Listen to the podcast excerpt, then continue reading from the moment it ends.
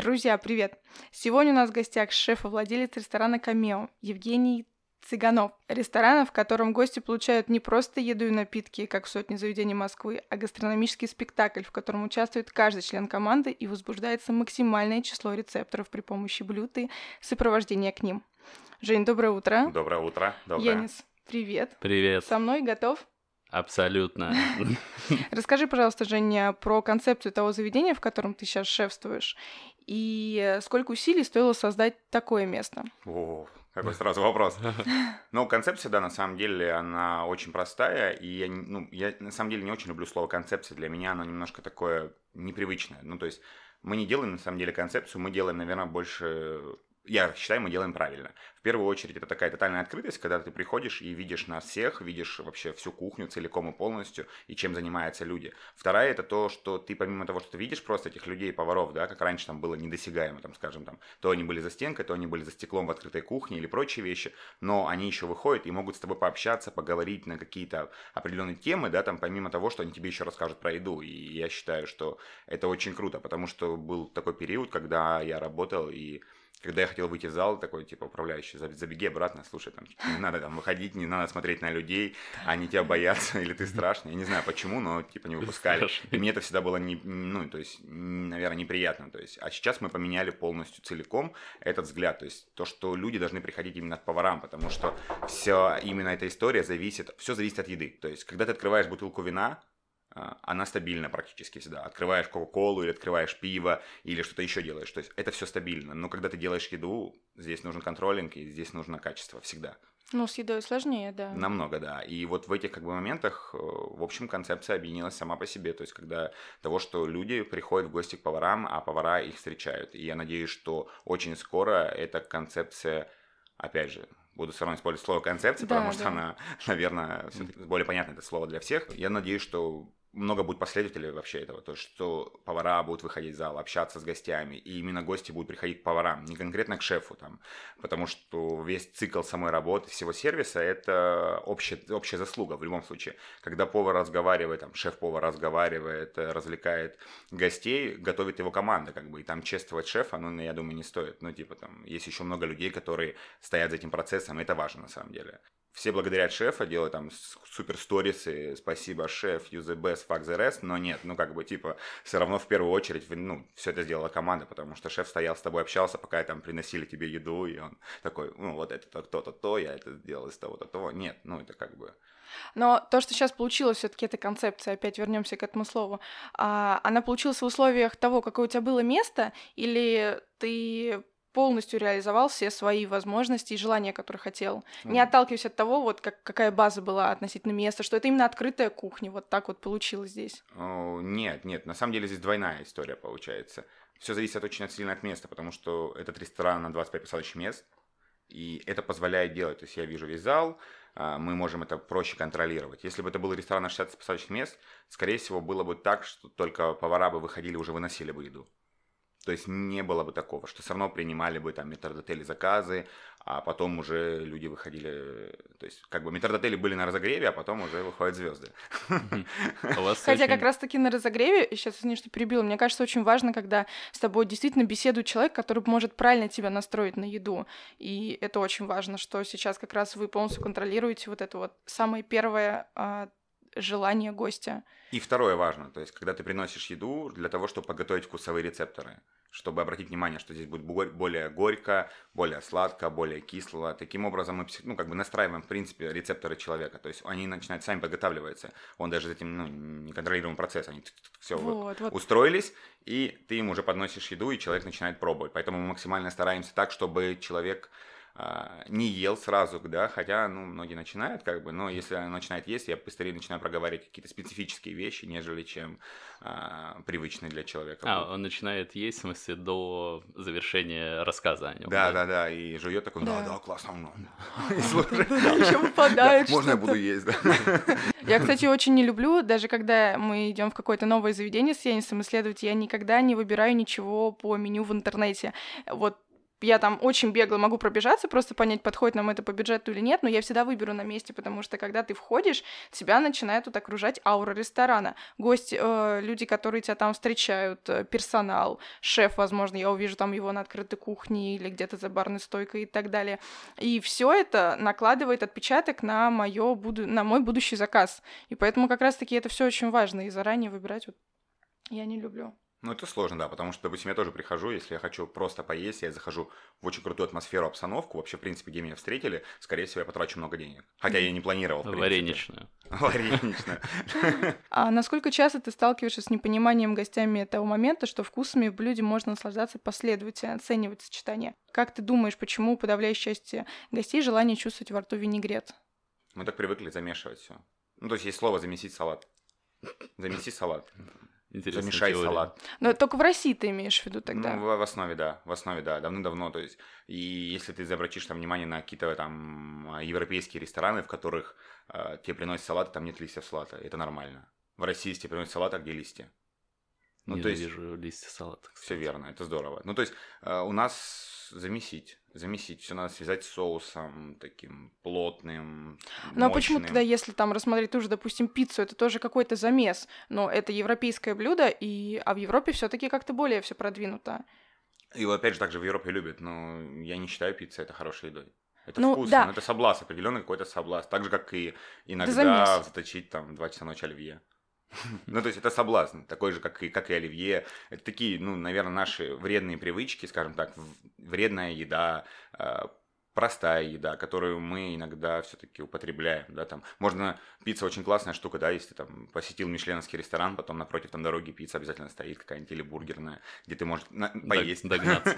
а не просто попробовать. Но я, с одной стороны, понимаю, что, да, возможно, в этом нет ничего такого, но ты, как э, шеф-повар своего ресторана, где у тебя совершенно иной подход к блюду и к восприятию его, как ты тогда, ну, не борешься, а пытаешься людям доказать, что можно попробовать иначе? Ну, опять же, вкусы. все разговором приготовления, да. Ну, то есть и сейчас, ну, это все равно 70 на 30, наверное. 70% людей это отмечают как здорово, 30% говорят, блин, у вас очень вкус отдельно чувствуется.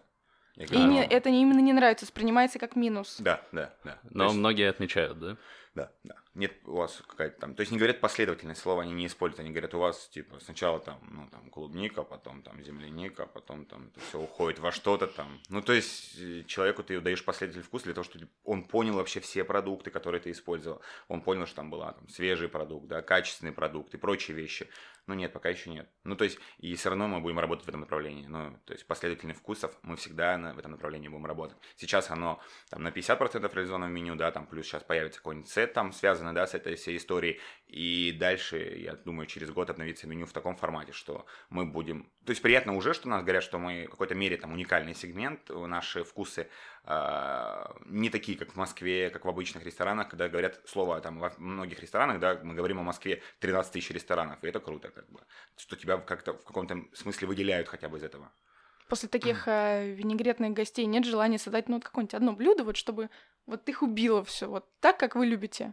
Да не, ну, в принципе, сейчас, наверное, есть там салат с уткой, там заправка на медово-горчичной истории, то есть, хотя там листья салата очень хорошо чувствуются, Как ты сам называешь попсовый салат. Попсовый, да, это попса, ну, в любом случае. То есть, тот человек, который, типа, говорит, я хочу там, я не хочу выбирать, я хочу поесть.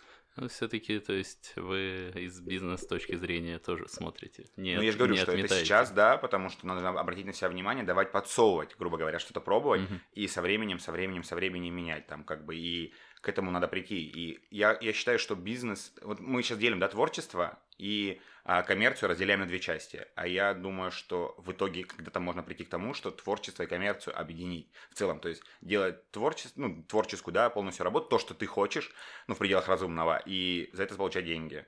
Вот, хотелось бы, кстати, про коммерцию поговорить, то что Москва, мне кажется, с точки зрения финансового дохода очень прибыльный город, и многие шеф-повара и рестораторы этим пользуются. И поскольку мы все таки сегодня обсуждаем именно русскую кухню во всех ее проявлениях, то а, скажи, как часто в московских ресторанах шеф любит выдавать а, блюда под предлогом того, что оно максимально русское, хотя на самом деле может быть сделано 90% там из импортных продуктов. Ну, бывает. Есть даже очень крупные, очень крупные Вот это вот очень люди. интересно, да. но мы не будем говорить о них э, конкретно, да, как о личностях. Но, да, ну, блин, ну... Почему? Это исключительно вот прибыль? Да, это коммерция. То есть ты должен максимально а, привлечь себе внимание. Я говорю, когда ты готовишь новую русскую кухню, я не готовлю новую русскую кухню, ну то есть я готовлю русские продукты, да, и вот в своем исполнении, скажем так, авторская, да, история. Хотя тоже не люблю это слово. Ну, то есть просто мы берем продукт и делаем его, из него правильно, э, сочетаем его с правильными вещами и технологически раскладываем его так, чтобы приготовить, чтобы он был качественный. А когда ты готовишь новую русскую кухню, наверное, и говоришь там, бьешь себя в грудь, я там а, создатель или там последователь новой русской кухни, и это даже есть в регионах, не только в Москве, то, наверное, ну, предложить, что людям готовить на Новый год, кроме селедки под шубой или там оливье. Дай людям что-то новое, дай им что им поставить на свой стол. Ты же новую русскую кухню диктуешь. То есть люди готовят на свой стол, на свои празднования, готовят русскую кухню. Дай им новую русскую кухню. Выпишите книгу, а, потрать на это деньги, пускай она провалится. Но ты же говоришь, что ты диктатор. Но, в диктатор новой русской кухни. Нет. В чем сложность получается? В том, что ограниченное число именно русских продуктов, почему не предлагается тогда что-то. Да, потому что никто не хочет заниматься этим. Зачем? Если ты будешь заниматься обществом, да, и реально э, создавать революцию в еде, то у тебя ну, не будет времени на бизнес. А тут надо выбирать. А, ну, мне рас... так кажется. А, расскажи тогда, пожалуйста, вот с чем вы сталкиваетесь, с какими трудностями, когда а, хотите использовать чисто в готовке локальные продукты, и где вы их Ну, не локальные, русские, наверное, больше. В качестве. А вот вообще во, во всем, вот получается, доставка наверняка тоже это сложнее. Где вы их всё. находите вообще? Ну, то есть ли же по оптовикам каким-то. Ну, рынок, да, в том числе рынок в основе там. Есть замечательный человек, там, Филиппов Хутор. Хоть иногда он не всегда доезжает, потому что это фермер, и он работает один. Это первое, это что с овощами, да, допустим. Те же самые моменты, там, у нас там было... Я хотел... То есть в России еще одна проблема, то, что ты... Из чего ты хочешь готовить, ты можешь этого не получить. Ну, то есть я хочу готовить треску, а ее нету. Ну, то есть ее нету в хорошем качестве. То есть она приезжает, она разваливается или какие-то прочие-прочие вещи. А, я вот такой думаю, ну окей, тогда будем готовить судака, потому что он есть свежий. Это не потому, что я так захотел, это потому, что это свежая рыба. Хотя людям нравится, все отлично, все, люди счастливы, но... Да, и я, в принципе, более счастлив, чем бы готовил, знаешь, там, типа, вот треска немножко развалится, я сейчас подлеплю ее чуть-чуть там, как котлетку такую. Фиш чипс, да, там запанирую, и все классно будет. Ну нет, ну как бы я считаю, что... Я спросил один раз э, человека, который нам поставляет морепродукты, в том числе, в основном устрицы, да, там, а, который мы планируем сейчас работать, точнее. И она говорит, я говорю, объясни, почему я не могу получить там типа свежую треску в Москву, и это же нормально. Она говорит, ну вот, допустим, такая ситуация.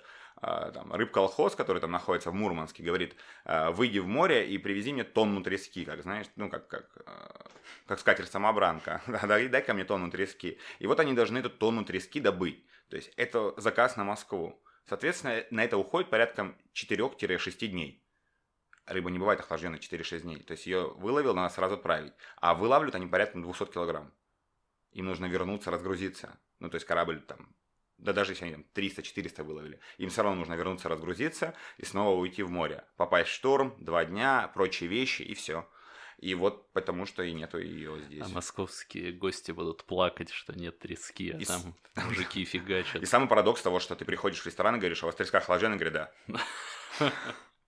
То есть основная... Ты прям хочешь вот прям поругаться, ну, типа... Получается, по сравнению с импортными товарами русские э, хуже или как логистика, хуже логистика, логистика устроена, да, да? Только логистика. Вся проблема вообще, вообще во всем строится в логистике. Ну, типа, Дальний Восток, он сумасшедший, количество морепродуктов, крутых вещей и прочих, прочих, прочих. Ну, тут хоть как-то логистика выстроена сейчас, да, там, слава богу. Но, вот, допустим, с Мурманском никак. Есть... А почему не, не выстроено, опять-таки, все из-за того, что у нас гастрономия начала развиваться по сравнению с другими странами не так давно? Не, у нас просто Или беда как? с логистикой Или России. беда с логистикой вообще в целом во всей стране. В целом во всей стране, я думаю. Ну, то есть все хотят много и больше. Ну, то есть, допустим, ты вот перевозишь ну, зачем я буду привезти 300 килограмм там, да, рыбы, если я получу за это меньше, чем я привезу тонну? И, понимаешь, мы как потребители, почему, я, допустим, я отказываюсь, допустим, от риски, да, и я хочу, чтобы другие тоже это сделали. Если мы откажемся от этого всего, то люди задумают, то есть а, люди, которые стоят за логистикой, они задумываются. А мы, как, получается, потребители, мы это все хаваем. Ну, то есть, ну, нет замороженной, там, ну, нет охлажденной, ну, возьмем замороженной. Нам же надо чем-то торговать. И вот так все происходит. Это то же самое, что когда санкции, там, да, попали, там, эти лобстеры, которые сейчас подают по, там, по, по 7 тысяч, там, не знаю, за килограмм, и мы все равно же покупаем. Я считаю, что во многом проблема именно вина потребителя. Ну, то есть в том числе. чем если я продаю вам, допустим, я вот сейчас вам продам, хочу продать, там, не знаю, там, килограмм бананов там за 300 рублей, если вы мне купите, я в следующий раз вам также продам. Ну, попытка не пытка, вы же их любите, там, как бы, почему бы нет. И, и так, так будет продолжаться постоянно. То есть, и чем больше вы будете продолжать покупать, э, несмотря на повышение, и просто жаловаться между собой, такие пришли домой, сели, блин, да, подорожали сегодня бананы, такие, да, да, подорожали, и все, и сидите, едите бананы. Но нужен лидер, который скажет, не ешьте треску.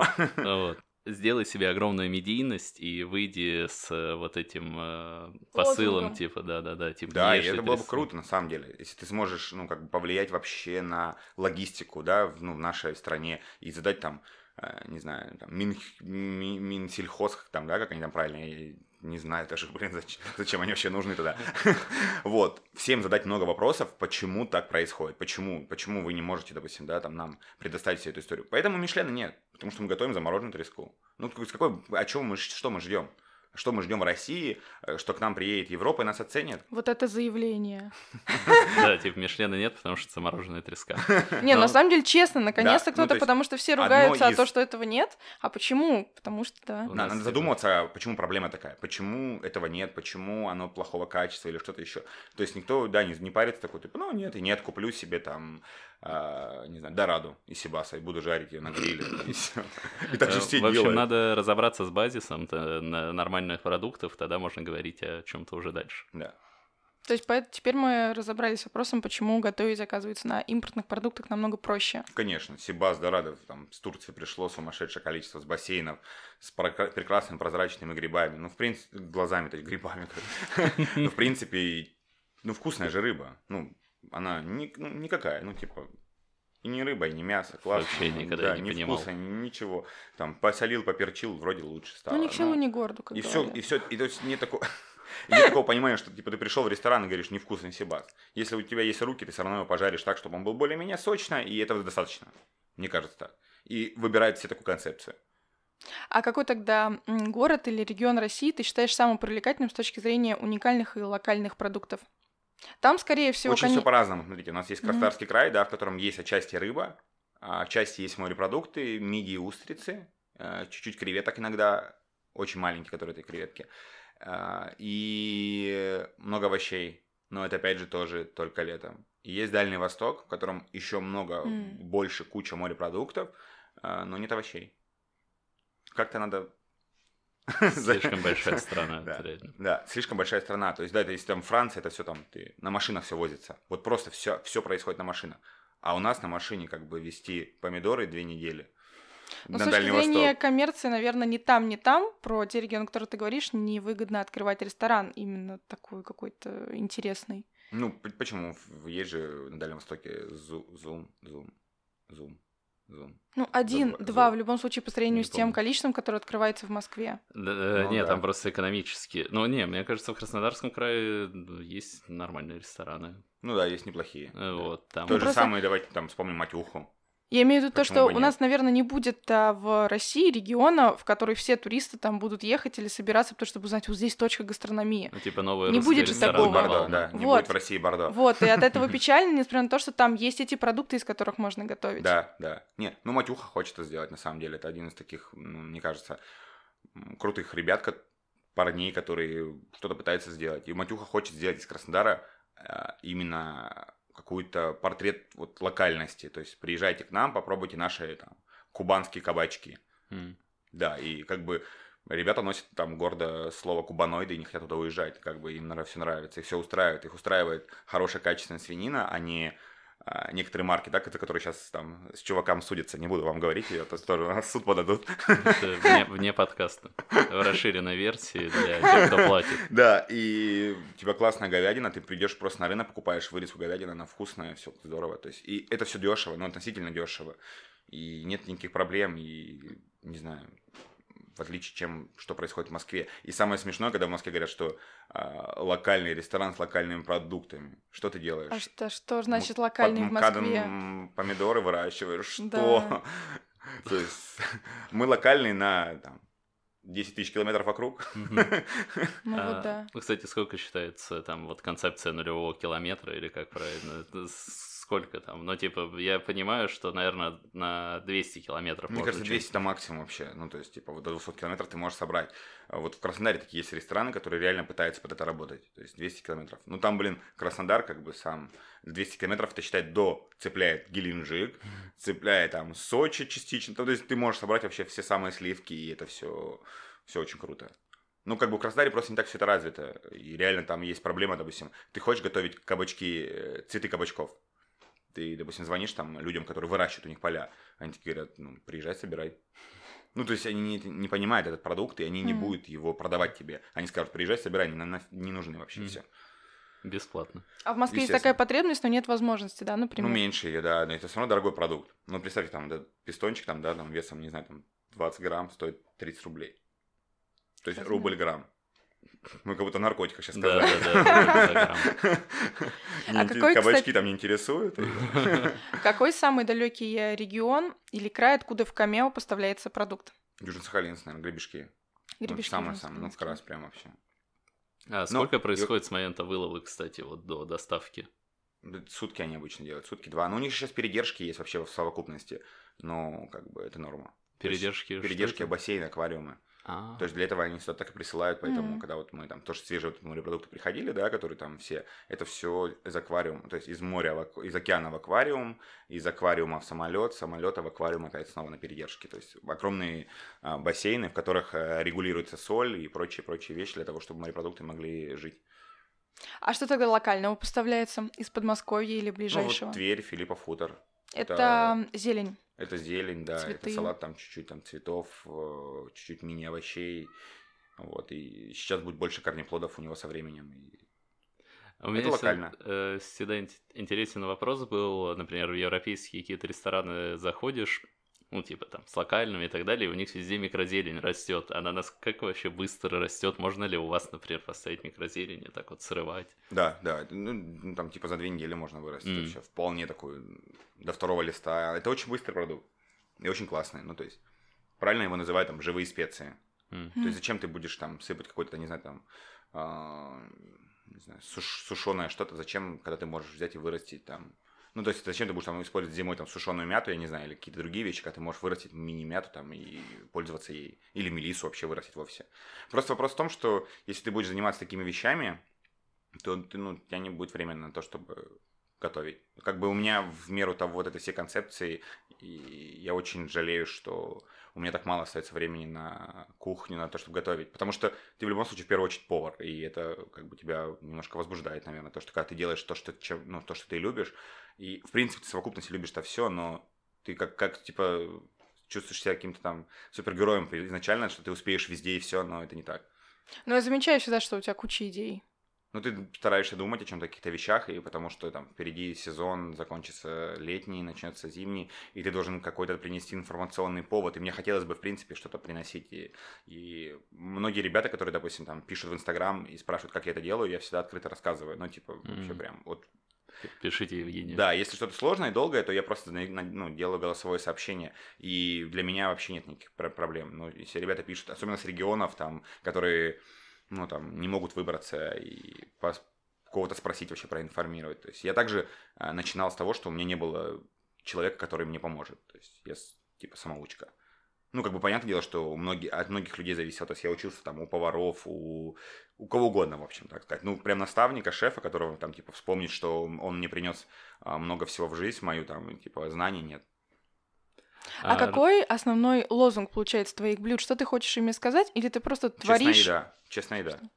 Ну, честная еда, и вот и все, наверное, этим хочешь сказать. То есть я стараюсь людям давать то, что как вот как я это вижу, и рассказывать это так же, ровно так, как, как я это сделал, а не немножко там приукрасил. Ну нет, нет. Прям честная еда, и вот мне кажется, это самое главное. То есть, когда ты на тарелке приносишь человеку еду, которая создана на, на своем вкусе, то есть на глубине своего вкуса. То есть, если ты там, допустим, приносишь какие-то вещи, допустим, там, не знаю, то добавляешь немножко, даже там, если ты используешь какие-то приправы, но это больше должно быть, э, наверное, там, приправа, как вот мы сделали, там, прикольно для мидии, это приправа из сушеного комбо и кальмара, которая потом перемалывается, она дает реально усилитель вкуса, но это только, получается, ты чисто делаешь природный усилитель вкуса. Вот такие вещи. То есть, это, ну, мне кажется, это честно. А когда ты, допустим, используешь многие вещи, которые ты пытаешься скрыть, Хотя, ну, как бы все используют этого, да, там как бы. А, например, приведи пример ну, такого распространенного какого-то блюда в Москве, которое многие пробовали, и вот э, хитрости, которые знает только повар о нем. Да не знаю. Текстуры, в смысле, молекулярных? Ну, типа, да, то, что все равно используют. Это старается тоже скрыть, как бы, ну, ну типа, ну, я тоже использую, да. Ну. Но в остальном все честно. Типа, немного нечестно, ну да ладно. А расскажи, какие у тебя были вот э, переломные моменты в твоем становлении поваром, потому что ну, то, что ты сейчас готовишь, это, ну, действительно поражает и невероятно, но ты же не сразу, да, стал готовить, ты говоришь, что у тебя вообще не было какого-то опыта, ну, то есть ты не было даже, да. не было даже откуда информацию получить. Да, да. Ну, слушай, очень мне повезло, что я начал там свою работу в седьмом году, в 2007 году, и мне очень повезло, что в это время уже был интернет. Вот. И первое время я там работал на какой-то кухне, там не совсем там, наверное, значимая в моей жизни, но, но опять же, все равно она меня заставила вообще, в принципе, э, поглотила меня, так скажем. Вот. И дальше все было на основе интернета. То есть я просто смотрел, что делают другие люди, я смотрел YouTube, и вот на этом я просто пробовал, пробовал, пробовал, пробовал, и так у меня получилось. А... Книги какие-то есть, которые вот ты считаешь прям вот обязательно нужно прочитать Масха? Азбука вкуса. Ну, то есть, это не то, что это, это не книга прочитать, которая... А, много можно прочитать, много мотивирующих книг есть там, да, всякие, всякие там и фильмы, и прочие вещи, но а, по сей день, которой я пользуюсь книгой, это азбука вкуса. Но мотивация, она не всегда как бы развивает твой вкус, она может тебя замотивировать, да, да, что-то сделать, да. а, поэтому ты имеешь в виду книгу, которая м, тебе рассказывает, да, о, о сочетаниях. сочетаниях. Да, это самое важное, то есть самое важное, то есть понимать сочетание. То есть, что ты, ты можешь открыть книгу и вообще, в принципе, вспомнить какой-то продукт, который ты просто забыл. Это ты, ты не списываешь, ты не списываешь. У тебя просто перечень, допустим, там, клубника, и пошел перечень сочетаний к ней, что ты можешь вообще, в принципе, да. использовать. Но не забывать нужно, что ты, если там выбрал 5 ингредиентов, которые подходят к клубнике, что 5 ингредиентов, которые подходят к клубнике, между собой еще не связаны могут быть. То есть ты вот дальше выстраиваешь это все уже а, пробами и так далее. Но мне кажется, азбука вкуса это прям, ну, моя, это вот книга, которой я всегда пользуюсь. Ну, то есть постоянно до сих пор и много-много лет. Я, ну, быстренько пролистывала именно эту книгу, и мне она показалась, что, возможно, для совсем первого восприятия, для начала она немножко сложновата. Я, возможно, от себя бы посоветовала именно тезаурус вкусов. Это такой же словарик, но он немножко попроще по сравнению с азбукой вкуса. Но там, по сути дела, тоже все по сочетаниям выстроено, там по ароматике и так далее. И вот прям тоже очень ну, одна здорово. из плюс, да. Ну, то есть я как-то привык, наверное. Ты как, да, как да, всегда, ты, скорее ты... всего, да, начинал. А, чтобы вы, ребят, понимали, насколько а, Женя замотивированный и вообще работоспособный человек, он мне рассказывал случай, что а, он пришел домой после работы, это всегда было, наверное, часа в три или в четыре ночи, и ты просто не мог уснуть, потому что ты захотел посмотреть а, а как Редзепи начинал свою деятельность? Да. Ты начал с самого начала пересматривать его Инстаграм, параллельно Инстаграм его Нома и так далее. И в этот момент я это помню, слушала, думаю, ну вот, вот это шеф, да, на Мне самом деле. важно было, да, вот даже в этом моменте там посмотреть прогрессию человека, то есть вот от чего он пришел к тому, что он сейчас есть. То есть не что он делал, а вот как он это делал. То есть это было важно для меня, осознание того, типа, что как он человек. А? Что он человек. Да, да, да, да, потому что порой ты думаешь, что это не люди, как бы, потому что, ну, ну верхотура просто. Я, я считаю, что Рене это вот прям, и ему сейчас простят любые ошибки, даже если он, которые он допускать будет. А я думаю, что в еде в любом случае у всех есть ошибки. Рене не, не, не исключение из этого правил, из этих правил. А некоторое время назад ты сказал мне, что понимаешь нереальность создания одной команды с самого начала и до конца так скажем, да. Жизни. А, ну, условно, да, как минимум. До жизни, конца концепт, а, До конца концепции. жизни ресторана, да, это как минимум. А, но ты хочешь знать, что когда повар будет говорить о том, что он работал именно в твоем ресторане, то будет а, ясно, насколько это серьезный уровень. И вот а, здесь хотелось бы поподробнее, что ты имеешь в виду? Дисциплина, качество, сервис, работа с продуктом. Работа с продуктом для меня самое важное. Ну, то есть то, то что человек, который ушел от, от этого, от меня, да, от этого а, смысл а, от этой работы, да, как говорю, я перешел в новую, это нормально. То есть я вроде говорю, что я тут же говорю, да, что я хочу свою команду, которая будет стабильна, да, но я же понимаю, что я не могу людей, к сожалению, привязать э, цепью, да, на работе, но хотя некоторые хотелось бы, да, там, потому что как бы это люди важны для меня, да, но это не метод. И поэтому я считаю, что важно, наверное, то, что человек придет, и он может обращаться с продуктом. Как он может обращаться с продуктом? То, что он умеет с ним работать. Потому что ты придешь в новую кухню, там будет все по-другому, соответственно, да, там для кого-то будет э, то, что для нас порядок будет непорядок или наоборот. И, ну, а самое главное, как ты обращаешься с продуктом. Как ты будешь добиваться вот такого серьезного уровня, что все, ну, условно, весь город будет понимать, что именно в этом ресторане именно такое обращение с продуктом? Бить. Людей. Это уже дисцип... вопрос дисциплины, наверное. Наверное, да, да, да. Ну, будем, будем работать над ним. Ну, то есть стратегия это совсем такая, она больше в, в голове, и надо думать об этом, да, очень много. То есть и сейчас формирование и создание самой команды, оно будет длиться там порядком 3-4 месяцев после открытия, именно открытия. И это самый, наверное, сложный период, потому что происходит такая цик цикличная замена некоторых людей и прочие-прочие вещи, которые либо по какой-то причине ну, не нравятся, не нравлюсь я, либо по какой-то причине не, не нравится мне. То есть это нормально. За столько лет у тебя не, не сформировалась полностью как-то привычка, что вот команда быстро меняется, люди уходят, или тебе по-прежнему сложно отпускать людей?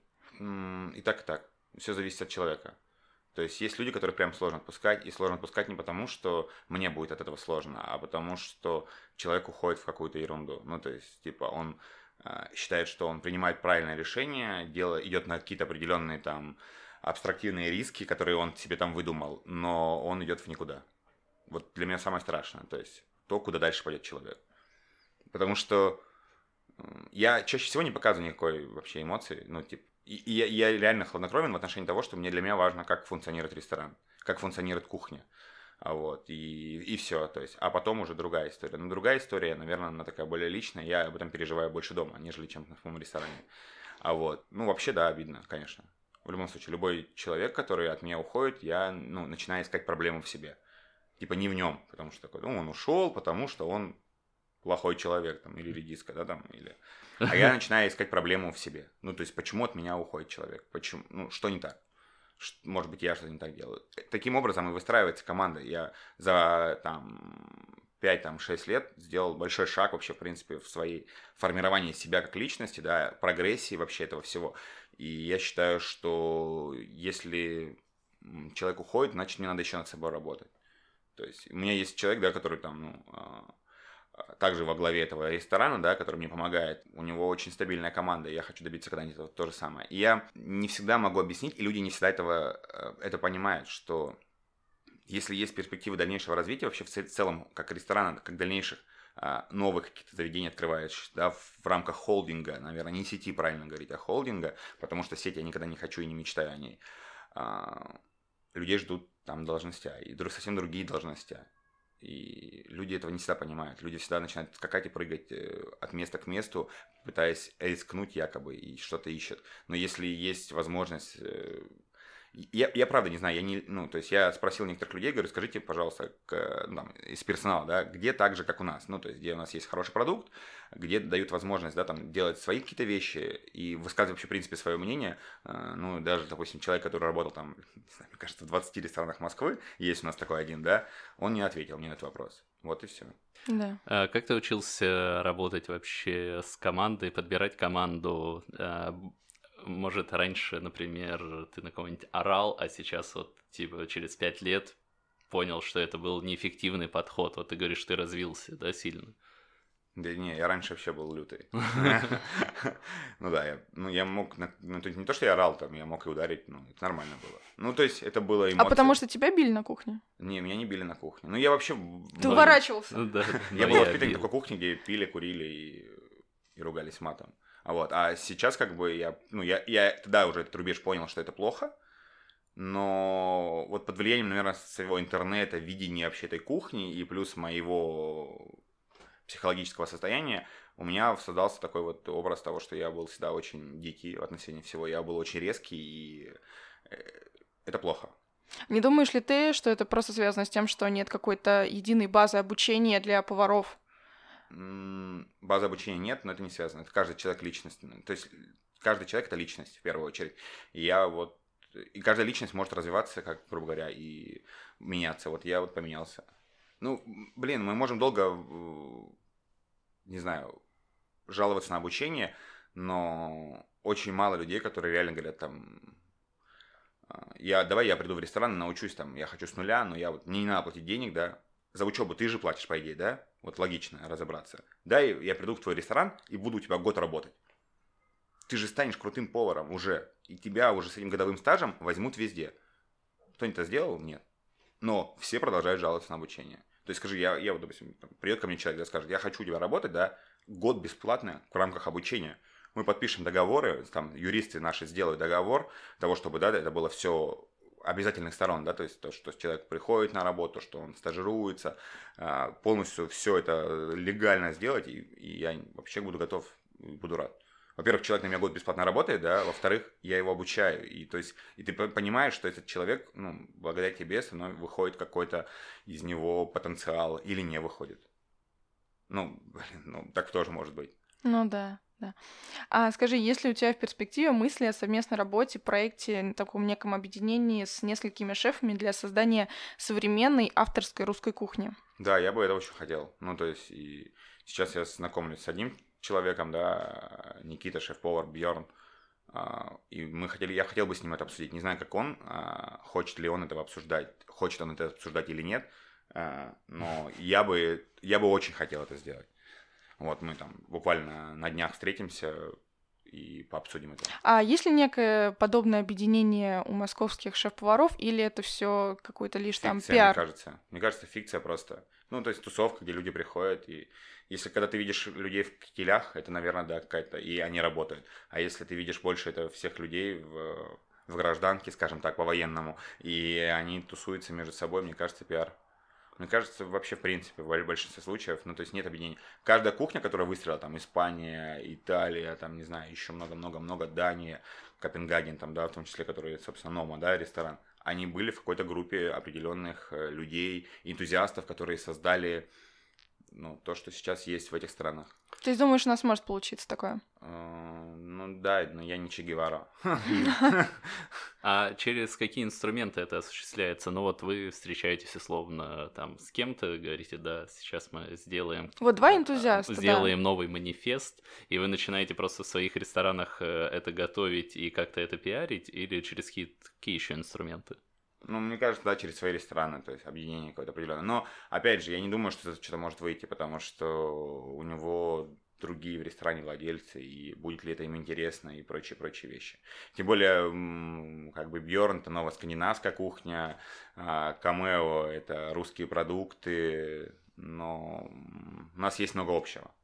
И мне это интересно, поэтому попробовать можно. Не знаю, что из этого выйдет. Но я мало очень людей вижу, кого бы я еще хотел познакомиться. Вот, да, мне больше, меня больше интересует, сколько людей а, с таким же позывом, как у тебя, mm-hmm. вот нести что-то новое, делать не просто коммерцию, там, лепить деньги и какое-то имя, а продвигать, э, что, ну, новый русский продукт. Честно, я пока встретил только одного человека, с которым я хочу познакомиться. Пока я больше. Я, я не участвую в никаких тусовок, я не знаю вообще никаких имен, я не знаю, как зовут вообще рестораторов, я не знаю, кому принадлежит большинство московских ресторанов. А, потому что я не хочу идти в тусовку ради тусовки. Ну, у меня не хватает на это времени.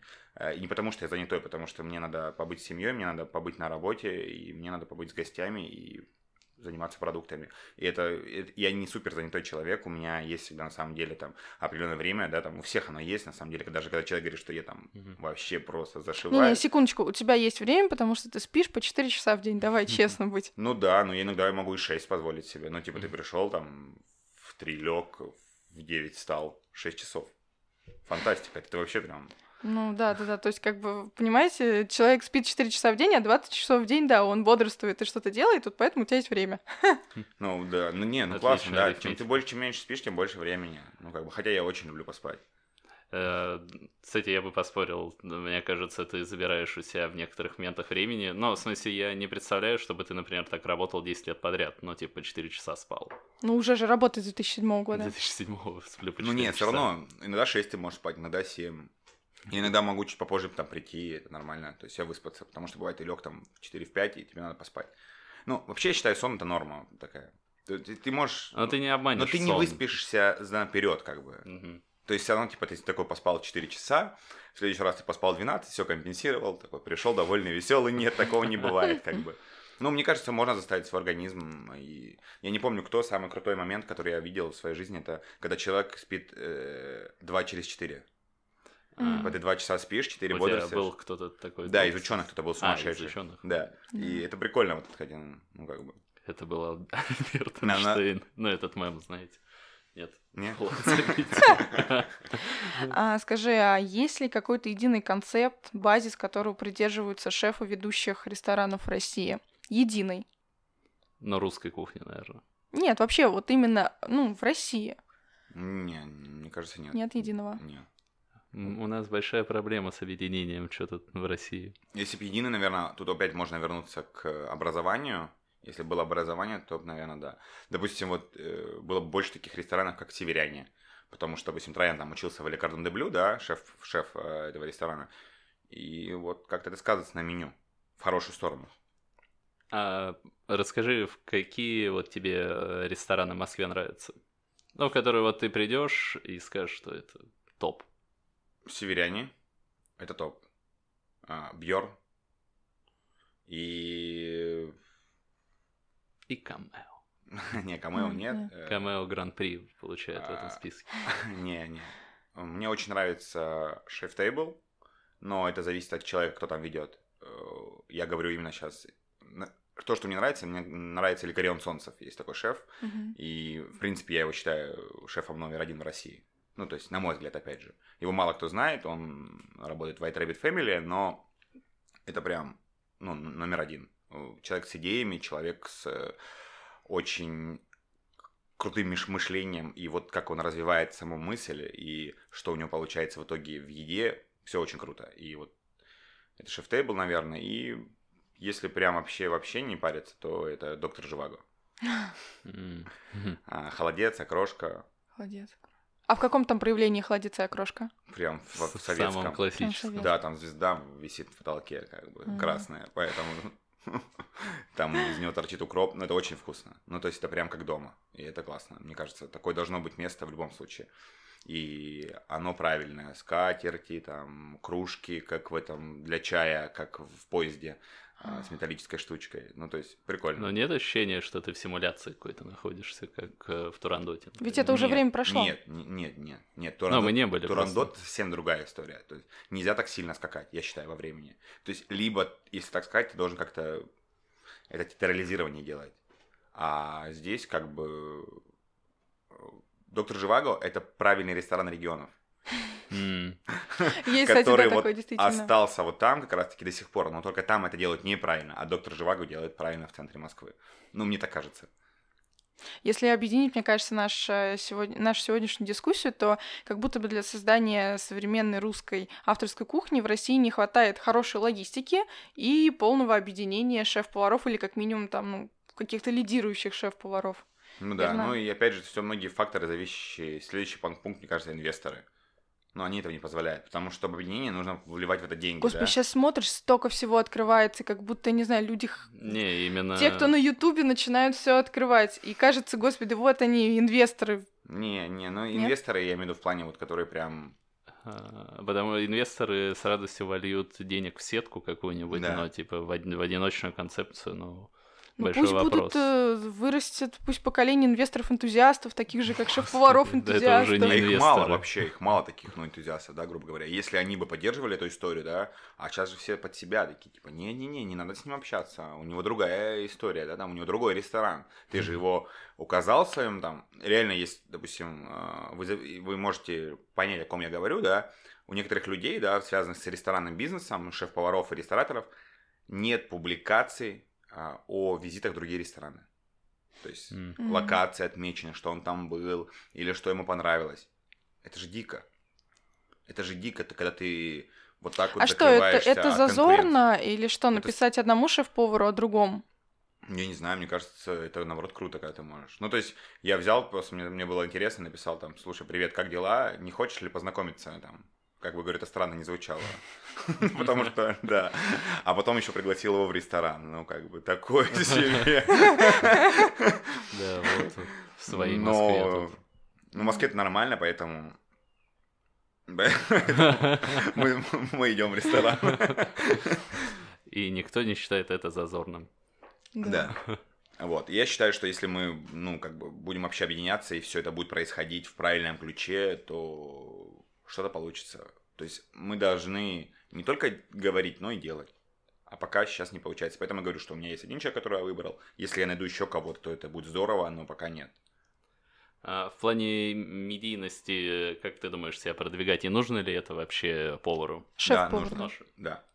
Да. А это как в фильмах. От создателя там фильма такого такого-то там новый фильм такой. Ты же собираешься еще что-то открывать. Ну, то есть ты должен зарекомендовать себя, и чтобы твое имя было на слуху. Это важно. Я думаю, я, мне так кажется, это важно. Во-первых, это должен быть там, да, там какое-то название холдинга, да, а, которое будет запоминаться, и название, соответственно, тебя как. Ну, может быть, ты будешь первым человеком, который делает уникальную кухню, еще при этом ходит по другим ресторанам и не стесняется, и не думает, что это зазорно написать о другом шеф-поваре. Ну да, и ты это пишешь, допустим, и я, я на самом деле, ну, как бы, не то чтобы там всегда прям пишу, но я иногда пишу, и мне очень странно, что человек не отвечает на это. Ну, то есть, типа, mm. ты пишешь там, чувак, там, отмечаешь его, да, огромное спасибо, прочитано, ну, как бы, ну, просто мне как интересно было на реакцию поставить людей. Ну, потому что ты, как бы, вроде тоже в этой истории, да, грубо говоря, и ты делаешь какую-то оценку, да, определенную, и делаешь это не сугубо для того, чтобы, там, не знаю, попиариться, ну, а делаешь И вроде искренне. у тебя экспертность есть, как бы. Да, ты вроде как бы, ты реально чуваку говоришь, что ты крут, а он тебе... Я знаю. Наверное, так это выглядело, ну ладно. В общем, друзья, мне кажется, не надо не стесняться, не бояться, надо идти на контакт, объединяться, действительно, потому что это точно дает развитие новые горизонты. Да, и, и шеф, шеф-повара на это готовы. Дашу это беспокоит объединение. Да, меня всегда. очень это беспокоит, на самом деле. Действительно. Ну, потому что этого не хватает. Это не, Слушайте, это, пока... это не хватает, сейчас извини, я скажу, да. это не хватает и у шеф-поваров в целом, и у, даже у поваров, которые просто хотят друг с другом работать и создавать команду, все равно все как будто бы немножко зажаты, все слишком как-то хотят продавить тебя, показать, что там я круче, я круче, как будто бы не хотят просто объединиться и сказать, да нам ну плевать там, кто я, давайте просто работать и создавать что-то новое, уникальное. Вот я к этому хотел сказать, что пока шеф-повара там не могут объединиться, персонал не может просто вот повара между собой объединиться. Хотя я считаю, что у нас более-менее как-то получается там, ну, в команде, да, то есть люди начинают, начинают общаться, люди э, проводят хорошо время, помимо того, что они работают. Это тоже круто, как бы, ну, то есть и над этим еще можно много-много работать, как это сделать лучше, чтобы человеку было комфортно на работе. Потому что мы находимся на, на, там, на работе там, по 12, 13, 14 часов порой доходит. И ну, тут надо как-то проводить его время с толком. И помимо э, того, что ты занимаешься работой, ты должен еще и получить какой-то эмоциональный, э, позитивный ну, прирост вообще, вообще в своей жизни. Мне, мне так кажется, по крайней мере. Я так понимаю, это проблема, ну, то, что я слышу от э, Даши на кухнях Москвы, то, что люди не считают там себя семьей, ну, условно, семьей, да. да, и могут не общаться особо. Да, да, это очень странно, ну, потому что ну, опять же, мне странно, может быть, так везде принято, что это нормально, и, но мне очень странно, потому что я, правда, в моей мечте, да, создать команду, которая дальше а, пойдет ну, там, со мной, но уже совсем в других э, позициях, абсолютно других позициях. И во многих людях, которые работают со мной, я вижу определенный потенциал, которым бы я хотел поработать. Но сейчас, поскольку есть маленький ресторан и, и нет возможности, но всегда в дальнейшем есть будущее, в котором можно а, что-то делать. Если ты приходишь на работу и говоришь, а дайте мне сразу все там, а, перспективы, а, обязательно контракт на то, что я через год стану там сушефом, и еще то, что у меня будет через год зарплата 300 тонн. А вот, то так мы не можем работать. Дадим только 300 тысяч, остальное не гарантируем. 300 тысяч, да. А вот, и в остальном, как бы, я считаю, что, ну, как бы, повара многие не хотят ждать. Ну, то есть, типа, а покажи, что ты умеешь, а покажи, что у меня будет дальше через год у тебя, а тогда я подумаю, остаться у тебя или нет. Я считаю это неправильно. Ну, то есть, типа, дай время. Я много времени потратил я первая работа работал бесплатно вообще, там, там порядком двух-трех месяцев. Потом мне платили две с половиной тысячи на протяжении там трех-четырех месяцев. Потом мне заплатили пять, потом мне заплатили семь, и я вот как бы очень-очень долго работал. Ты сказал две с половиной тысячи, я сначала подумал за смену, а потом понял, что Что не за смену, да. Вот, и потом я тоже долгое время работал там поваром, там, не помню, сколько там у меня, выход смены работал там, тысяча с копейкой, что-то такое было. Я долго работал, и там в итоге стал сушефом. Ну, типа, это так должно быть. То есть, если, тебя, если ты поставил себе цель, ты по-любому к ней придешь. Вот и все. Если обнить наш сегодняшний разговор, то мы поговорили с шефом, который не просто говорит о том, какие у него крутые блюда, какие, как у него классная концепция, какой он уникальный, а он говорит о развитии и объединении каком-то совершенно новом, мне кажется, движении шеф-поваров и вообще э, современной вообще русской кухни. Мне кажется, в шеф-поварах, вот тусовка, о которой мы говорим, должны присутствовать повара. И типа, если эти люди... Потому что, смотрите, когда есть два, там, три, пять шеф-поваров, которые объединились, да, они не будут делать все только сами, они будут делать вместе с командами. И представьте, что три шеф-повара – это уже 100 человек. Ну, то есть, вот как минимум, это 100 человек, и это вообще круто, то есть, это такой прям кружок. Собрались такие. Да. Собрались такие, что-то тут стригут, микрозелень, еще что-то. Да. Евгений, огромное спасибо. А, желаем тебе, чтобы действительно это переросло в какой-то холдинг, потому что очень мало интересных холдингов, они обычно какую-то уже теряют душевность, можно сказать, какую-то искру и становятся просто а, про- проектами Свой по, первоначальный сбор, запал по, по сбору денег. Да, а. холдинг, и самое главное, сольный холдинг, то есть те люди, которые от этапа проходят один рубеж, переходят в новый ресторан, в котором они становятся уже шефами, сушефами и прочими вещами. Это важно. То есть я вот мечтаю о таком, ну, на всякий случай. Камео желаем просто невероятного взлета, но... Побольше я... полных посадок. Конечно. А, но тут даже не знаю, что еще пожелать, потому что просто придите в камео и обомлейте. Вы не сможете даже вербально описать то, что почувствуете в своем рту. Евгений, спасибо. Да, спасибо вам, ребята, круто провел время и Пора работать. Ну да, да. Хорошего дня. Ну да, и как минимум... Хорошего дня, ребят, пока. Как минимум крутого свидания во вторник. Да. Спасибо. Все, всем пока.